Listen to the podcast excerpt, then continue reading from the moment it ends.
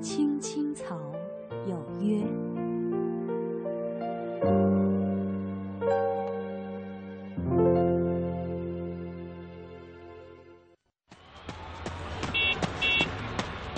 幸福在哪里？我仿佛永远也抓不住它。总以为幸福在前方，可其实，幸福就在我们的身旁。幸福不只是一种追求，更是一种智慧。青青草有约，幸福密码。你是我最初的信仰，要幸福啊，坚持到最后的一秒，并不复杂。小时候天不怕地不怕，现在怎么了？回到最初，发现自己多么无暇。你是我最大的牵挂，要幸福啊！我站在句话，我不再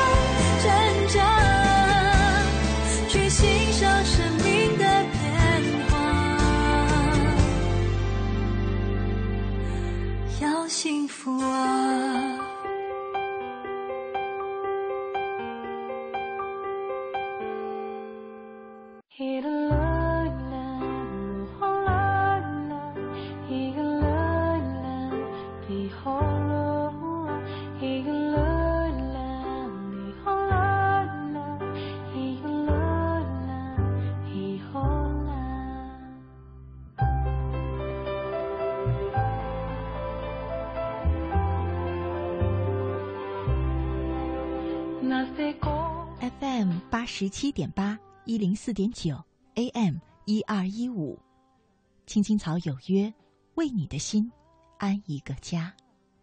收音机前的听众朋友们，草家的家人们，大家晚上好，欢迎准时走进由中央人民广播电台华夏之声为你带来的《青青草有约》，我是你的朋友乐西，在遥远的首都北京向你送去夜晚的问候。你在他乡还好吗？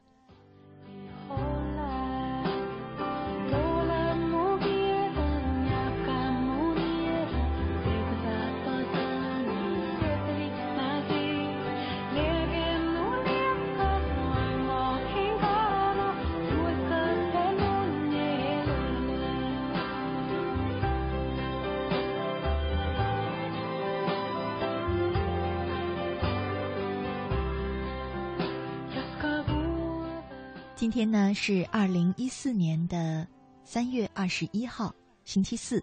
我们和大家一起走进草家每周四的幸福密码。生活当中呢，我们身边常有一些人，或者就是我们自己，很容易嗯受到外界的伤害。当然，我指的是心灵上的伤害。你会发现有这么一群人，他好像总是感觉。周围的人对他有敌意，时常觉得身边有人不喜欢他、讨厌他，想要打击他、看不起他，而且觉得自己身边这样的人有很多很多，于是呢，常常觉得嗯自己受到了一些伤害，觉得情感上很忧郁，觉得幸福感不高。其实我也常常收到类似这样的留言。可是有没有想过，这样的一些原因究竟是真的？呃，世界上的人都想与你为敌呢，还是你自己的心有一点点过于敏感了呢？前些天呢，我收到了微信上一位朋友的留言，他的网名叫做柠檬头，我们也来听听看呢，我们俩的一段很短的对话。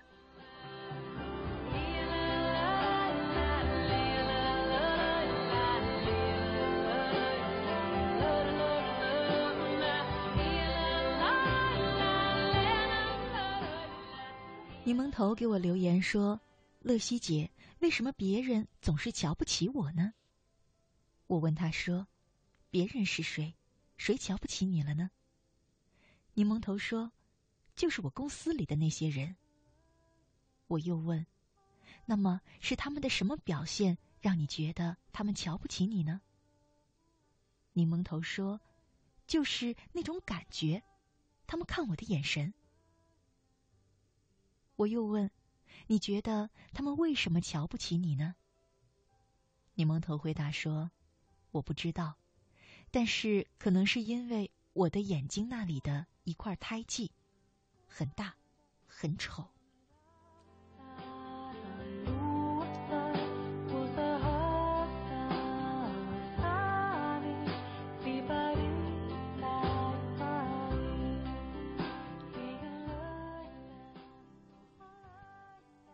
说到这里呢，其实我差不多明白了柠檬头他内心的困扰，还有他所谓的别人都瞧不起他是怎么一回事儿了。原来始作俑者就是长在他的眼睛啊旁边，可是却影响了他心灵的一块胎记。他觉得周围的人认为他很丑，所以瞧不起他。于是我就问他说：“那么？”你们公司的那些人，他们说过你的胎记很丑吗？柠檬头说，没有直接说过，就是会用一些别的语言伤害我。我接着问，他们为什么要因为你的胎记而伤害你呢？你的胎记会对他们有什么影响吗？柠檬头说，没有，不会影响他们。接着。没有等我继续问下去，他就又给我回了一条消息说：“姐姐，我好像明白你的意思了，好像明白了。”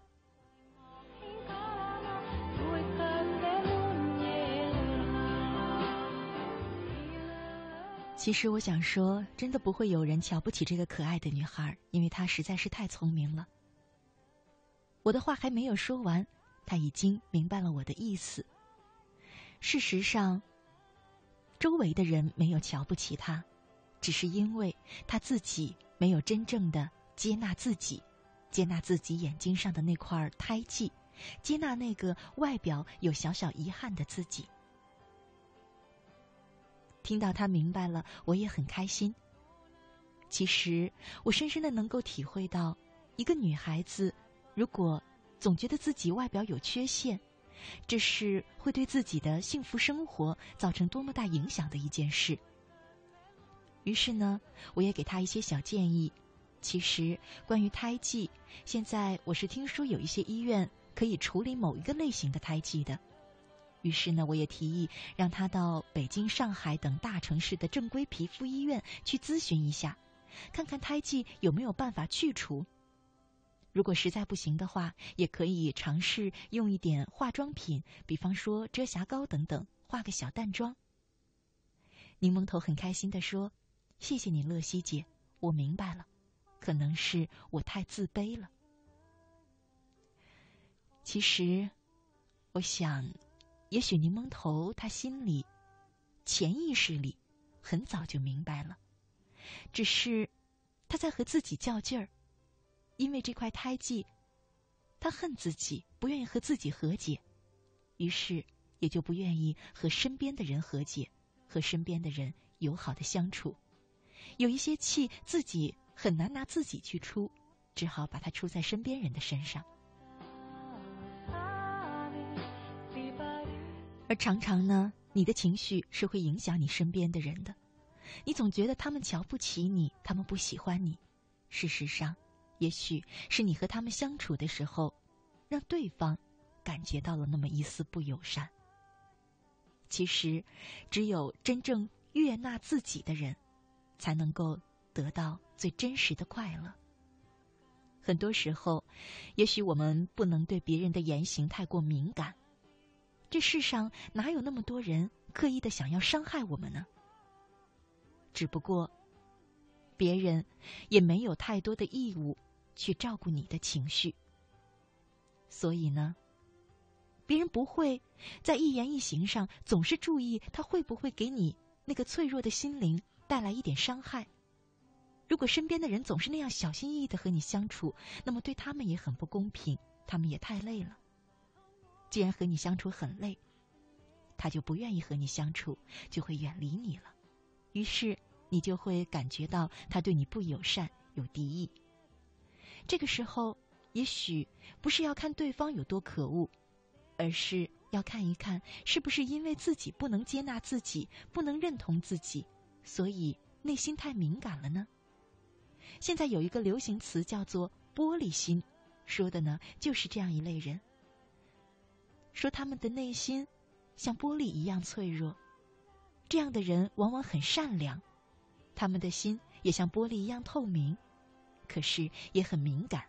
那颗善良的心总是很容易受到伤害。其实，过于敏感的玻璃心，实在是会影响我们的幸福感呢。所以呢，今天的幸福密码，我就想和大家一起来聊一聊，在生活里，希望我们每一个人不要玻璃心。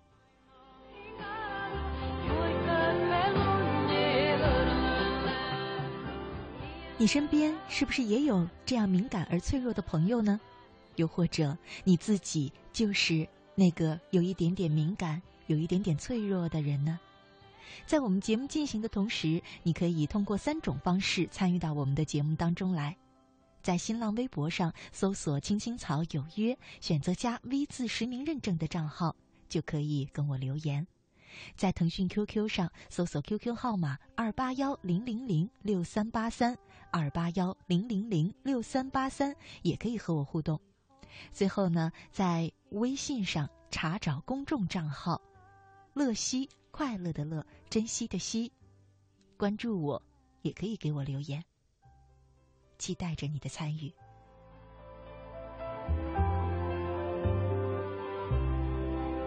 那些歌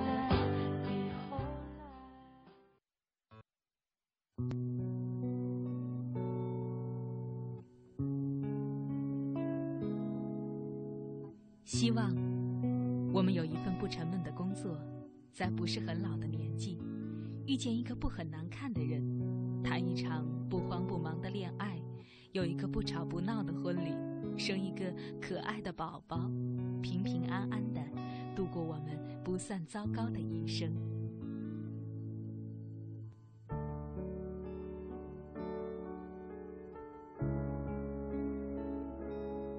青青草有约。陪伴你度过，即使是平凡，但却不平淡的一生。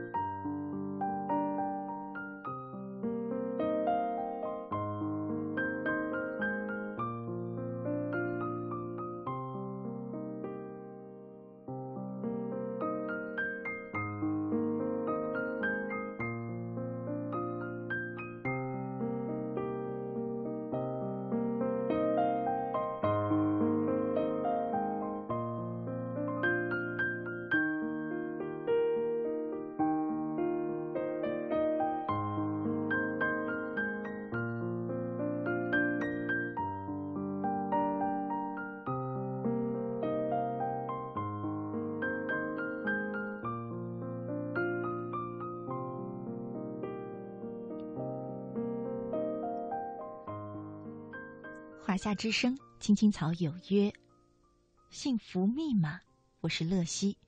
今晚呢，和大家一块儿聊的话题是，请别玻璃心。刚才呢，和大家一块儿嗯，去解释了一下，什么是玻璃心。这是这几年呢挺流行的一个词，说的呢是有一些朋友，他的内心干净透明而又敏感脆弱，就像一块玻璃做的一样。这样的人往往很善良，又往往很脆弱，很敏感，很容易感受到外界的伤害和敌意。嗯，这样的一些人，通常在生活当中幸福感不会很强。其实想想也是，如果你总是感觉到自己在被伤害，身边的人总是不友善，你怎么可能幸福得起来呢？可问题是，往往这种不友善。是我们过度敏感所造成的揣测。前些天呢，我恰巧在网上看到了一篇文章，是一位年轻人写的。巧得很呢，他也是跟我是同行，是刚刚毕业的一位电台的实习生。他就用自己身边的一些故事告诉我们，什么样的行为，其实就是过于敏感的，就属于有了一颗玻璃心。我觉得总结的很好，所以呢，今天也想和大家分享他写的故事。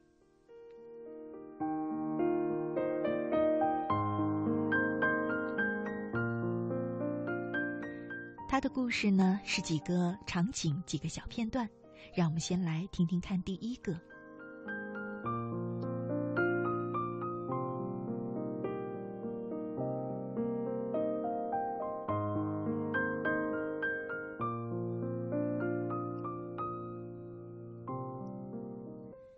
周三晚上就快十二点的时候，微信突然蹦出一个好友申请。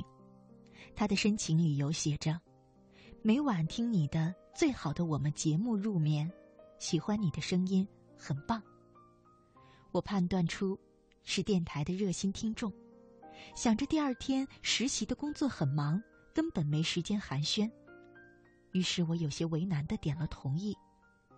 果然，一个活泼开朗的小姑娘出现在对话框中。听着她对电台的喜欢和对我的鼓励，很是开心。五分钟后，我发觉姑娘话匣子大开的趋势有些明显。我看了看时间，狠了狠心，直截了当的告诉那位姑娘：“亲爱的，我先睡了，我明天要早起上班，有机会再聊哦。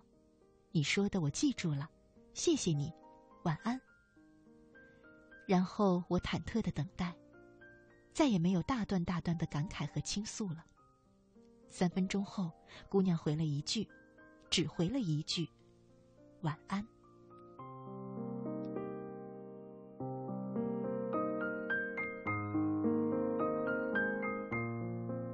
我想，也许我还是伤害了姑娘美丽的心灵，也许她正在读高中，只有晚上十二点才能用一会儿手机。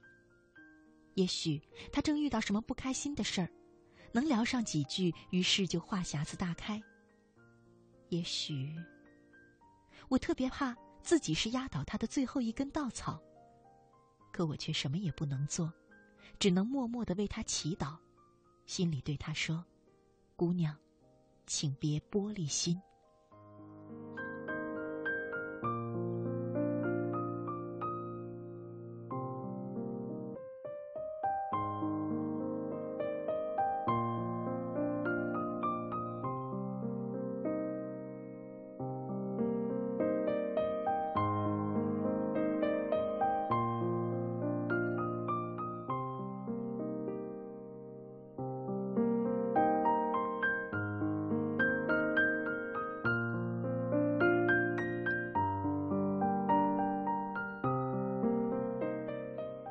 如果说上一个故事是我的无端揣测，那第二件关于电台的事儿，恰好验证了我的猜测。一个常听电台的小伙子在朋友圈里给我留言，让我试试把名字林祥倩读成林祥熙，他认为读熙更有味道。我想可以试试，甚至还特意琢磨了很久，的确是个好建议。然而，寒冷的北京和摇摇晃晃的公交车，让我实在不愿伸出手指打字回复。晚上快睡觉时，我想回复他，却再也找不到那条留言。我心里想，可千万别是他自己给删了。我害怕玻璃心。可惜，当我跟他说知道了的时候，他回复我，我还以为你不同意我的说法，我就把回复删了。网络世界随意开放，无论微信、QQ 还是人人、微博、朋友圈，都是充满弹性的存在。然后回复间隔的时间、语气、语调、表情符号，都像一面放大镜，放大了手机对面所有的欲言又止，眼角眉梢跃然纸上。难道说玻璃心是这么普遍的存在吗？我开始回想自己。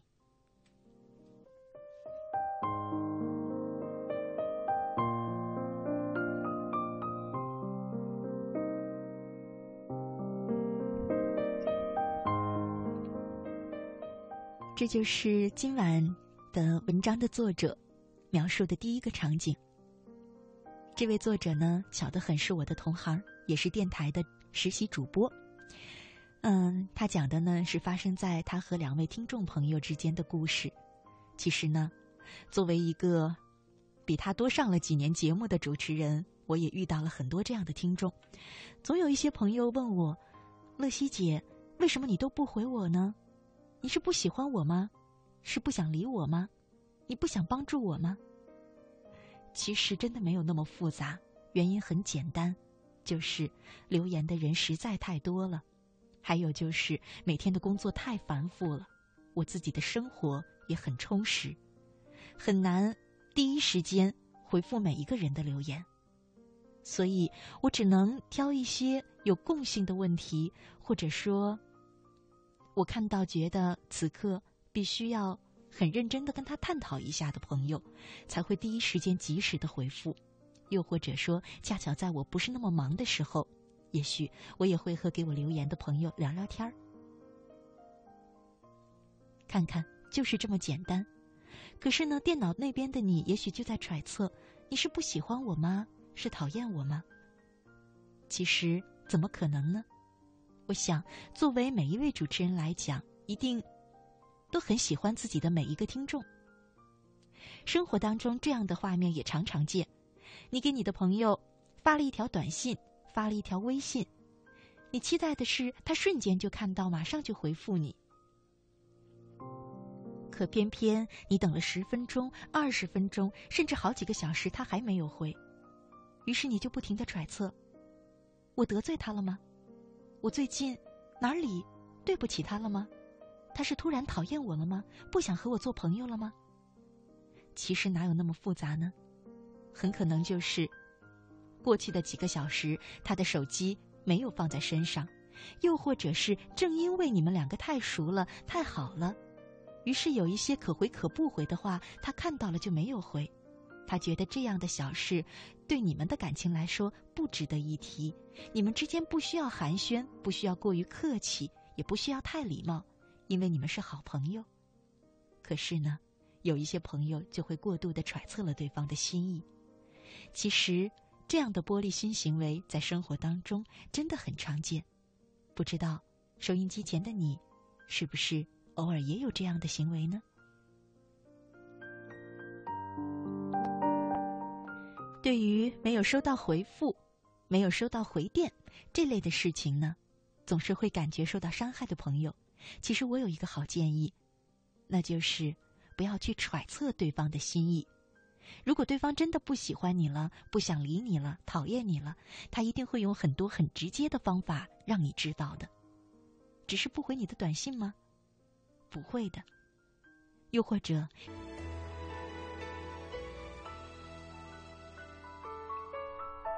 这个孩子是我，也是你。青青草有约，更是我们心底的那个家。每晚十点，在这里，让我们卸下一天的烦扰，洗去心中的尘埃。明天，我们一起轻松启程。不停在吵，老板不停的闹。总逃不开工作表，做完了又来了，怎样也甩不掉。回家感觉真好，别管世俗纷扰。把一整天的面罩、忙和累的大脑都往热水里泡，让每一颗细胞忘掉烦恼。我的家就是我的城堡，每一砖一瓦用爱创造，家里人的微笑是我的财宝。能回家才知道自己真的重要，双手能为家人而粗糙，而，多么荣耀，那么骄傲。你为我把饭烧，我为你打扫，我回家的感觉实在真的太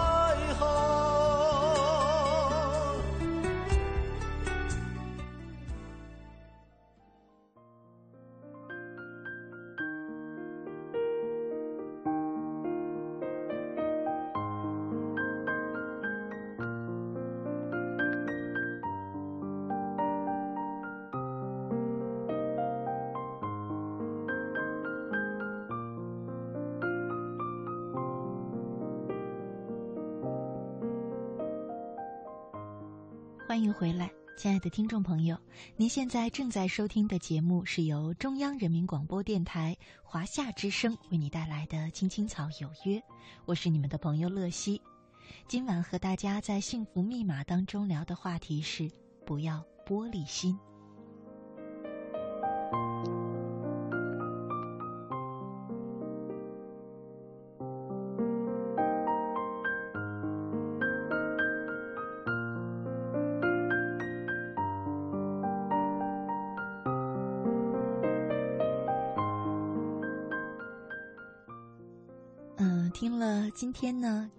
和柠檬头的聊天呢，有一位名字叫做秋霜菊傲的朋友，他在微博上给我留言说：“曾经的我也有这样的想法，一出来的时候在华南地区工作，长了许多痘痘，连身边的朋友也都会说怎么不去医治一下，看着挺吓人的。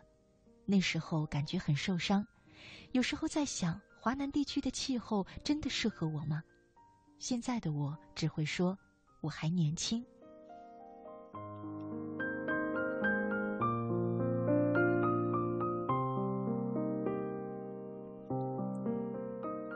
其实呢，很多时候，我们自己的心过于敏感，倒不是因为其他人瞧不起我们，而是我们自己的内心很难接很难去接纳那个真实的、有一点点不完美的自己。就像刚刚这位秋菊啊，秋霜菊傲，他说的一样，嗯，事实上，我们的每一个人身上啊，总有一些明显的缺点，就包括在外表上，我也从来没有见过一个人十全十美的。可是你会发现是这样的，别人，尤其是他不是你的另一半，他没有对你的外表有那么的介意。有些时候，别人的一些话真的只是无心的。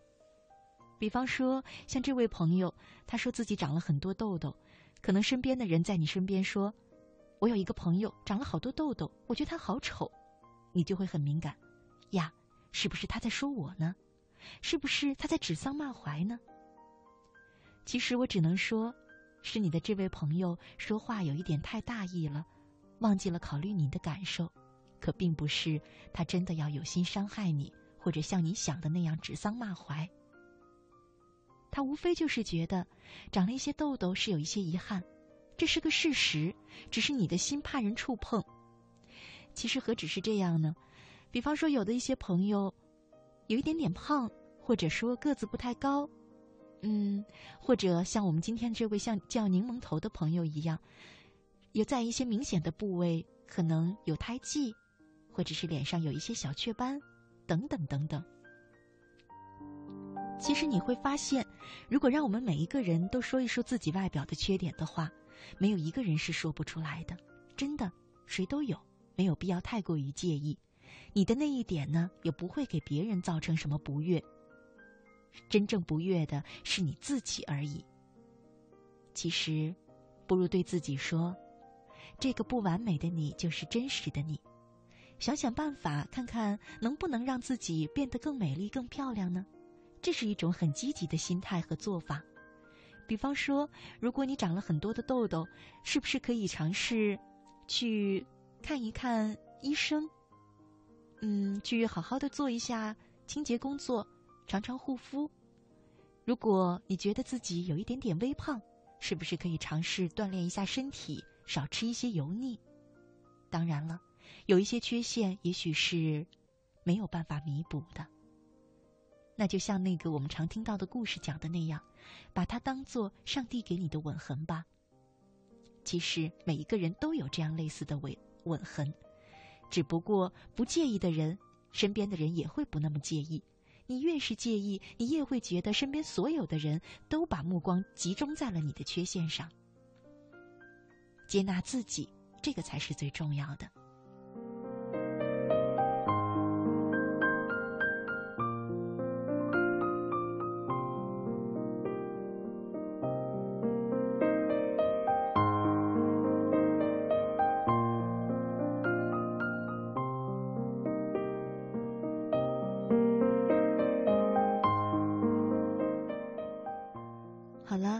继续来听刚才的那位朋友他写的文章，请别玻璃心。我们来听听下一个他总结的玻璃心场景。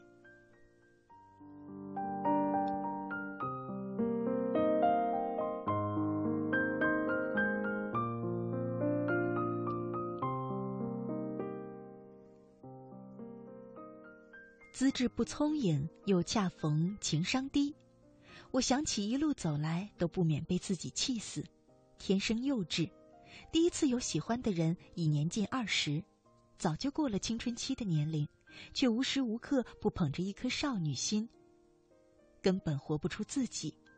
暗恋很久，跟人家表白时，竟然用短信，中间大段大段的傻话早就随着旧手机被遗忘了，却还记得第一句和最后一句。我说。我喜欢你，但是求你不要回我短信，更不要打电话。我就是告诉你，就这样吧。嗯。后来，后来我当然没有得到想要的答案。很久以后的选择，我当然早就不喜欢他了。只是每每想起当年自己的玻璃心，还是觉得傻，傻死了。换做现在，我宁愿直截了当的面对，哪怕换来一句。我敬你是条汉子，至少也可以换来两个人一串爽朗的笑声。为什么要玻璃心呢？那是我这辈子最不想再拥有的东西了。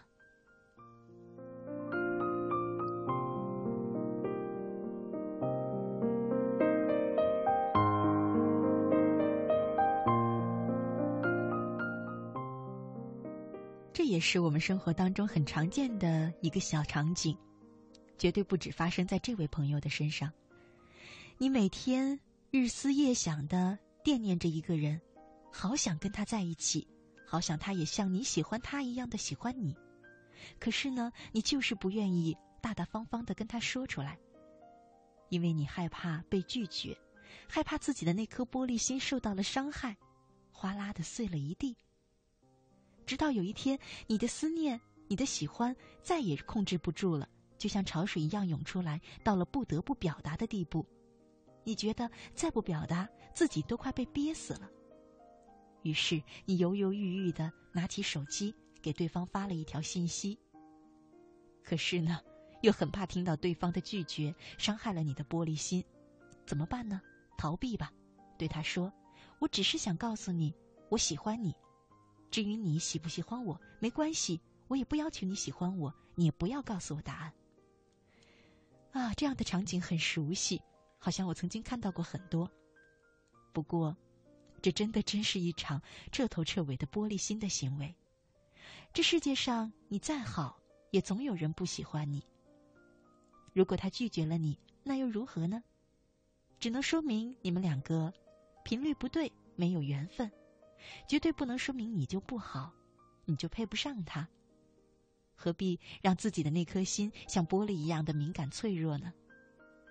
也许正是因为那句“你不需要给我答案”，让你错失了一个你也喜欢他，他也喜欢你的人呢。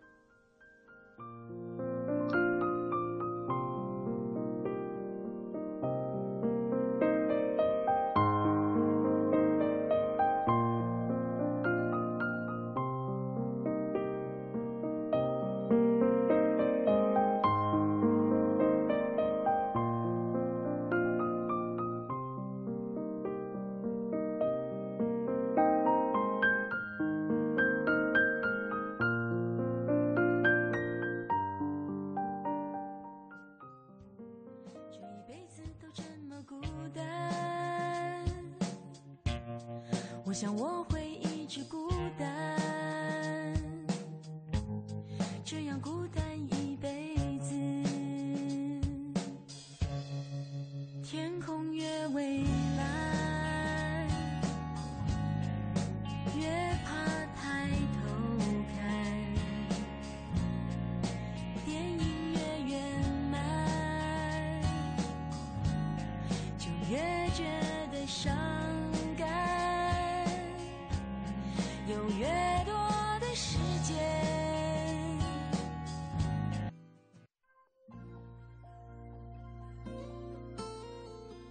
许多年以来，都是这样一个人默默的走，不知起点，不问终点，没有可以停留的驿站。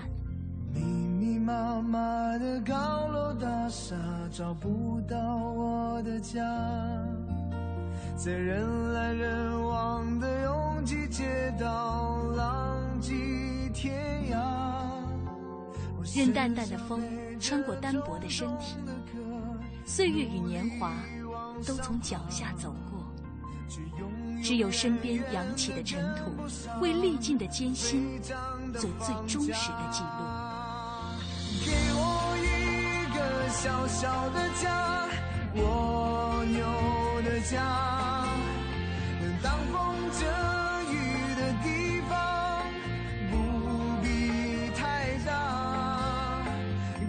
青青草有约，在漂泊的岁月里，为你的心安一个家。一个属于自己温暖的蜗牛的家。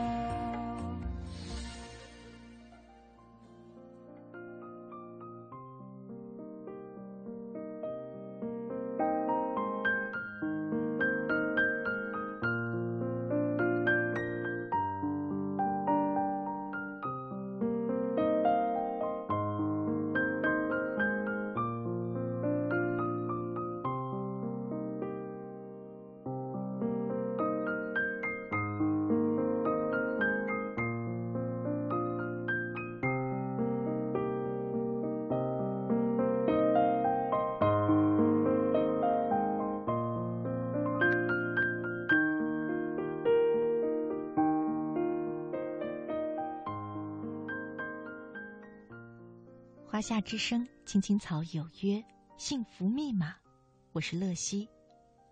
今天呢，和大家一块儿聊的话题是，请不要玻璃心。我们继续来听刚才那位朋友他写的那篇文章，听听他写的下一个玻璃心场景。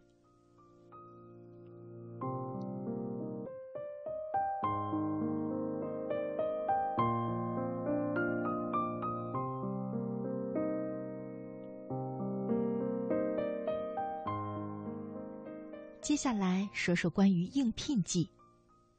我被很多高大上的叔叔阿姨温柔相待过，但有一次却碰了一鼻子的灰。那是新华网的招聘会，主讲人是某某级别的财务总监，看起来蛮高大上的样子。我问他，如果从财经新闻招聘进去，有没有可能转到社会新闻？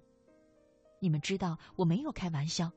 做个好记者是我的一个梦想。然而，这位大腹便便的老板看了看我，翘起嘴角，扬扬眉毛，边敲打桌子边说：“你既然想做社会新闻，就直接去投那些小报社好了。我们在你们学校不招的。再说了，你个学金融的要做什么新闻呢？”他后面巴拉巴拉的说什么，我没再听清。满脑子都充斥着现场被他煽动的笑声，善意的、恶意的，更多是配合的嘲笑。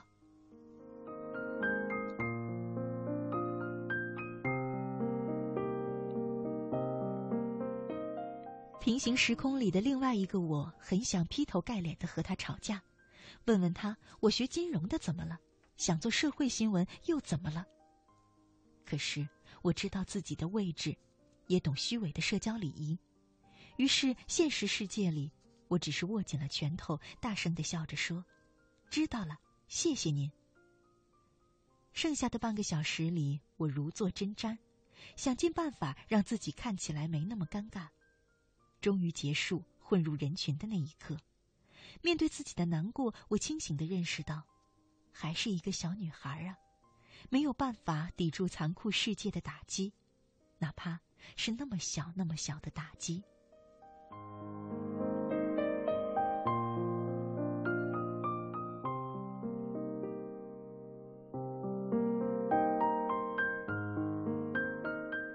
前段时间开始实习，又发现更多的玻璃心无处不在。对新人来说，跟前任交接永远是十分困难的过程。哪怕前任看起来再简单的任务，新人永远做不好，不免耽误进程，于是引起其他同事的常常不满。我的前任是个非常善良的姑娘，掏心掏肺的教了我很多，带我认人，带我做任务，带我吃饭。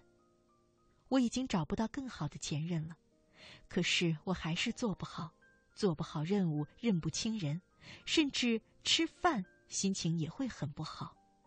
有那么几天，我真的好恨自己，怎么这么简单就是做不好呢？难道我就这么笨呢？我一直很懊恼，心想我这么笨，会不会让组里的同事很愤怒？会不会很后悔招我进来？不但笨，还内心脆弱。简直逊爆了，唉。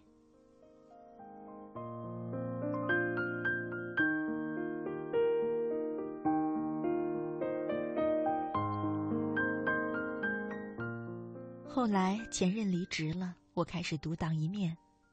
我维持着小心翼翼的心情，尽力做到最好，也尽量不玻璃心。直到有一天，看我叠信叠得飞快，一个姐姐摸着我的头说。真乖。后来有机会跟他闲聊，他说的话很多，我却都记不清了，只知道当他说出那句“那谁推荐你来？我看推荐的不错。”那个时候，我的天空星星都亮了。改不掉的玻璃心被包容了，被肯定了。而你们呢？你们有没有玻璃心呢？其实我没有那么女强人，我想的是。这世界那么多的玻璃心，顺境时如果可以，请温暖你身边的玻璃心；逆境时如果可以，请你别做玻璃心。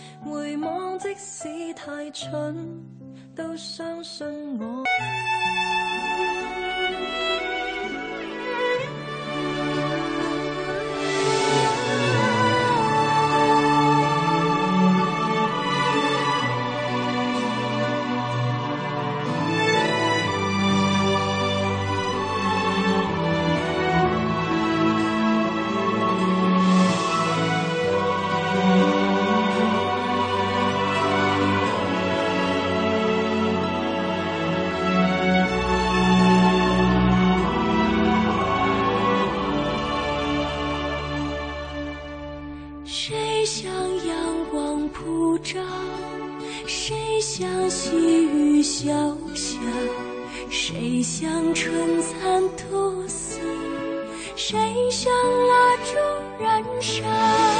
谁能绿树长青？谁能根深叶茂？谁能百代传承？谁能千秋？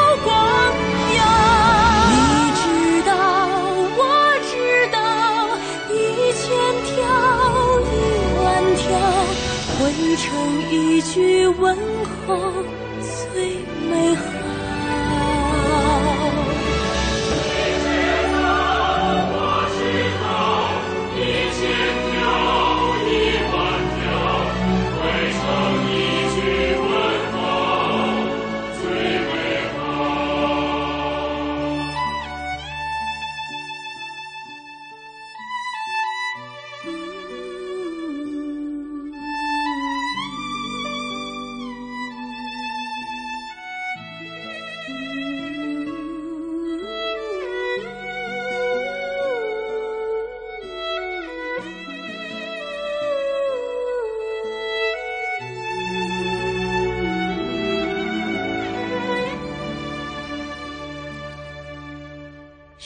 像阳光普照？